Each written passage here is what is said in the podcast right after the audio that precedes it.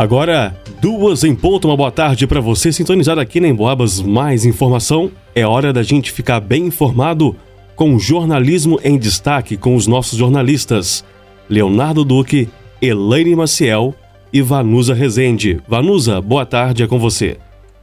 Olá, Eduardo, boa tarde para você também. Uma excelente tarde de segunda-feira, um ótimo início de semana para todos os amigos ouvintes aqui da 92,7. Bom, vamos começar então essa semana muito bem informados, na sintonia da 92,7 com Jornalismo em Destaque. Aquele momento que a nossa redação se reúne com os destaques aqui da cidade, da região e também no cenário nacional e estadual.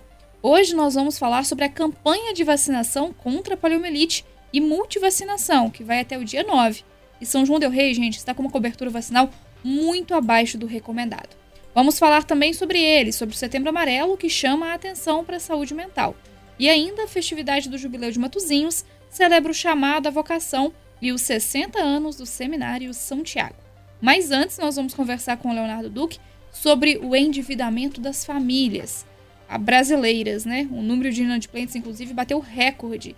Ô, Leonardo, é um número bem alto das famílias que infelizmente estão endividadas, né? Boa tarde para você. 79%, né, Vanusa? Boa tarde para você também, para todo mundo que nos acompanha.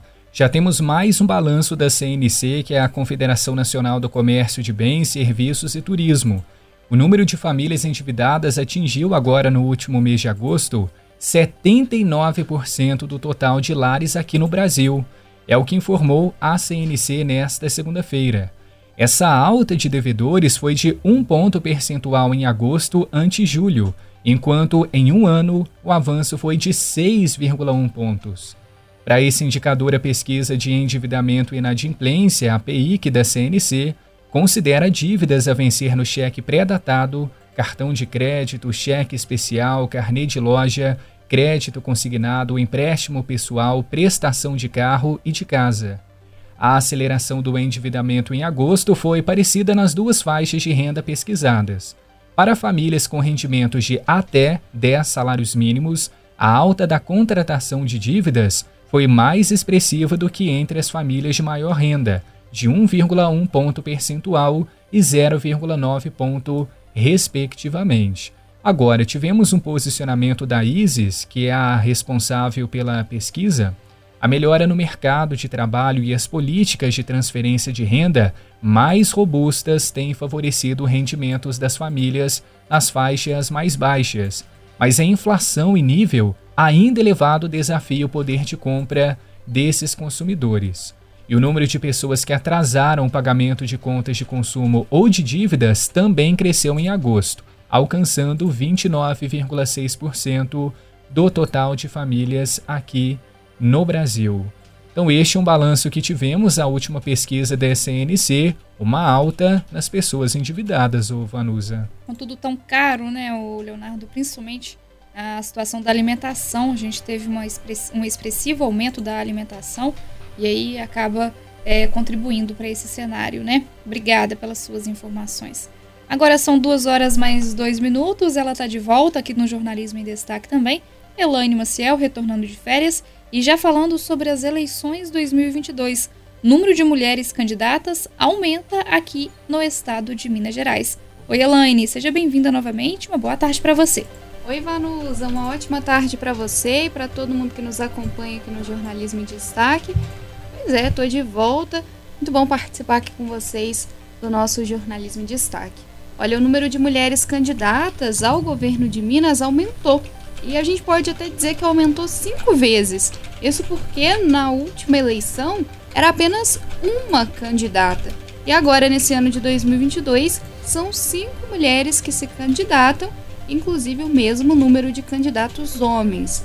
Nas eleições de 2018, para a gente traçar esse panorama, eram oito homens que concorriam ao governo de Minas.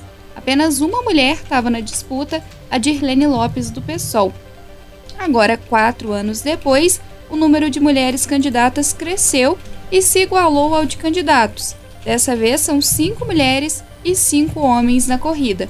Minas Gerais até hoje nunca teve uma governadora do sexo feminino. De acordo com uma pesquisa do Instituto IPEC, divulgada no dia 30 de agosto, encomendada pela TV Globo, as candidatas Lorene Figueiredo, Renata Regina e Vanessa Portugal tiveram 1% das intenções de voto cada uma. Já as candidatas Indira Xavier e Lourdes Francisco não pontuaram nessa pesquisa de intenção de votos. Apesar da pesquisa indicar ainda um número baixo de intenção de votos para as candidatas mulheres, se destaca em relação ao número de candidatas aqui para Minas Gerais. Então, esse é o destaque que eu trago aqui para o nosso jornalismo em destaque, falando um pouquinho do nosso cenário estadual. Lembrando que a gente tem eleição chegando, né? Ela acontece agora no início do mês de outubro, o primeiro turno, caso seja necessário o segundo turno no final do mesmo mês de outubro também. E além da eleição para governador, a gente vai escolher aí deputados, senadores, também presidente. Vanusa. Tá certo, Elane, obrigada pelas suas informações. Agora, 12 e 5, a gente fala sobre a campanha de vacinação contra a polio, gente. Há quatro dias do fim da campanha, São João del Rei está longe de conseguir atingir o ideal da cobertura vacinal. Menos de 30% dos pais e responsáveis levaram as crianças até os postos de saúde para se vacinarem. Os dados são da Secretaria Municipal de Saúde e foram repassados pela enfermeira da Vigilância Epidemiológica, Catiúcia Carolina Canaã. A campanha nacional contra a polio, juntamente com a campanha de multivacinação, segue até o próximo dia 9, que é sexta-feira dessa semana. O esforço é para proteger as crianças e adolescentes e aumentar a cobertura vacinal nestes grupos. O objetivo da campanha é alcançar a cobertura vacinal igual ou maior que 95% para a vacina da polio na faixa etária de 1 a menores de 5 anos de idade, além de reduzir o número de não vacinados de crianças e adolescentes menores de 15 anos e melhorar as coberturas vacinais conforme o calendário nacional de vacinação. Todas essas vacinas, gente, estão disponíveis nos postos de saúde de São João del Rei. Basta levar a criança com o documento pessoal e o cartão de vacinas. Um número muito abaixo do ideal, menos de 30% das crianças que deveriam ter sido vacinadas aí durante a campanha de vacinação contra a polio que compareceram nos postos de saúde. A gente teve dia D, que foi no dia 20 do mês passado, que foi durante todo o sábado, é, com as unidades de saúde abertas para vacinação, e ainda assim, muitos pais e responsáveis não levaram as crianças de 1 a 4 anos para se vacinarem.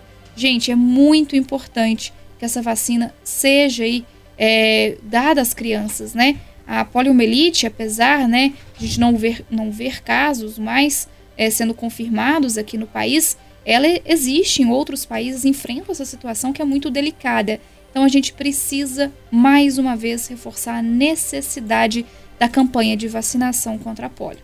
Você que é pai, você que é mãe, muito provavelmente aí no seu é, cartão de vacinas tem a sua vacinação que seu pai e sua mãe o levaram para receber a vacina. Agora está na sua hora de levar sua, o seu filho, a sua filha para receber a vacina contra a poliomielite e a gente tentar chegar ao próximo ao ideal, pelo menos, né, de cerca de mais de 90%, 95% das crianças teriam que ser vacinadas e o número está bem abaixo, viu? Menos de 30%. Vamos mudar essa situação. A gente tem essa semana ainda para que os pais e os responsáveis levem os pequenos até os postos de saúde na vacinação contra polio e também na, vacinação, na campanha de multivacinação, que é para atualizar o calendário aí, caso esteja faltando alguma vacina certo? Duas horas mais oito minutos, vamos seguindo por aqui.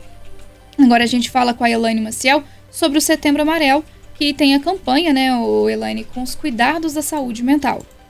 É, viu, Vanusa? Todo ano, no mês de setembro, é chamada a atenção pelas instituições de saúde organizações a respeito da saúde mental.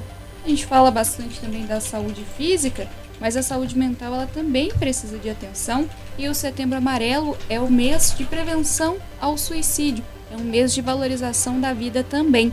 O que chama a atenção nessa campanha do Setembro Amarelo é que a gente tem alguns dados atuais da Organização Mundial da Saúde, OMS, indicam que o Brasil é considerada a nação mais ansiosa do mundo. Então ficou em primeiro lugar nos países mais ansiosos e também em quinto lugar como um dos países mais depressivos do mundo. Esses números eles são alarmantes e também tiveram um crescimento de aproximadamente 25% durante a pandemia da Covid-19. Afinal, os especialistas indicaram que aquela situação de medo, de desconhecido e também do isolamento social provocado pela pandemia agravou esses casos tanto da ansiedade quanto da depressão. E é com esses números em vista que anualmente a gente traz esses assuntos para discussão no Setembro Amarelo. Inclusive, o mês de setembro ele vem trazer luz a esses pontos para chamar atenção também para um outro aspecto que muitas vezes é visto como tabu pela sociedade, que é a terapia, o tratamento, às vezes até mesmo uma questão medicamentosa que é necessária para o tratamento dessa depressão, dessa ansiedade, e por isso o Setembro Amarelo ele vem aí durante todo esse mês por meio dos seus 30 dias para chamar atenção e conscientizar. A gente vai trazer os detalhes dessa campanha do Setembro Amarelo aqui ao longo da programação, mas queria já deixar por aqui o contato do CVV. CVV é o Centro de Valorização da Vida. Ele é uma ferramenta gratuita que oferece apoio emocional e também a prevenção do suicídio. Então, se alguém está passando por um momento delicado, é, gostaria de ter alguém para conversar, para conseguir essa orientação, a orientação é sempre ligar para o 188. Esse é o número do CVV, o Centro de Valorização da Vida, e eles também têm um atendimento totalmente online, gratuito, lá no site cvv.org.br. Tá certo, Elane, muito importante, né? Não só agora em setembro, mas durante o mês de setembro, se intensifica essa chamada aí é, sobre a questão da saúde mental, os cuidados com a saúde mental, né? O Leonardo agora volta a conversar com a gente, vai falar sobre a festividade do Jubileu de Matozinhos, que celebra o chamada vocação e os 60 anos do Seminário São Tiago. Vanusa, essa é uma das festas religiosas mais tradicionais que nós temos aqui em São João del Rei e ela começou neste fim de semana. E hoje, segunda-feira, vai ser aberta a novena, um momento muito especial de bastante fé que os fiéis se reúnem sempre após a missa para celebrar esse momento de novena em preparação ao dia maior da festa. Então, a paróquia do Senhor Bom Jesus de Matozinhos está celebrando a festa do jubileu e o tema deste ano é No Encontro com o Bom Jesus, o chamado Avocação, 60 anos do Seminário Diocesano São Tiago. Como eu disse, a novena já começou hoje cedo e vai se estender até o dia 13. Então, todos os dias, vai ter às sete da manhã Santa Missa e Novena, ao meio-dia Oração do Ângelus e recitação do Terço, às três horas da tarde Santa Missa e Novena e às sete horas da noite mais uma Santa Missa com a novena solene. Também vai ter confissões às 7, 15 e 19 horas.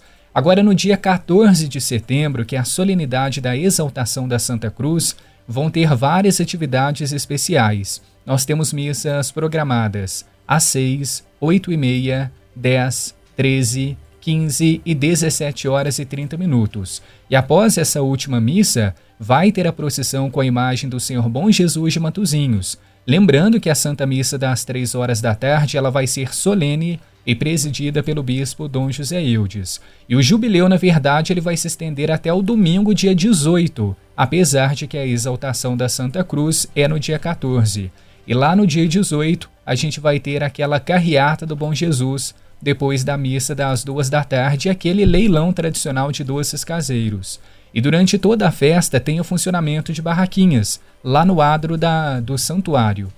A 92,7 Moabas mais informação, aproveitando este momento para a gente deixar o convite aqui para os nossos amigos, vai transmitir ao vivo a Santa Missa e Novena das 3 horas da tarde até o dia 13. Então, inclusive, o pessoal vai perceber algumas mudanças aqui na nossa grade. Também a missa solene das 3 horas do dia 14, a missa e unção dos enfermos das 3 do dia 17 e a Santa Missa das 2 horas do dia 18. Então já fica adiantado aqui essa programação de transmissão, mas é claro que a gente vai relembrando o pessoal de casa ao longo dos próximos dias, Vanusa. Tá certo, Leonardo. Já que você deixou o convite para o pessoal acompanhar a nossa programação, Deixo o convite também para o Jornal em Boabas, edição das 16 horas. Hoje um pouquinho mais tarde, mas logo depois da transmissão da novena, nós temos uma matéria especial sobre os 97 anos da Dona Zezé, a matriarca aqui da Rádio em Boabas, que relembrou momentos vividos e acompanhou e acompanha aí, né, com carinho o legado da família. É uma homenagem mais do que merecida à Dona Zezé, que hoje, dia 5 de setembro, completa, completa aí os seus 97 anos de muita história e uma história muito bem vivida. É na edição do Jornal em Boabas, às 16 horas. Agora, 2 e 14 muito obrigada a todos pela sintonia, pela audiência aqui na 92,7 82,7. Eduardo, obrigada pelos trabalhos técnicos e é com você.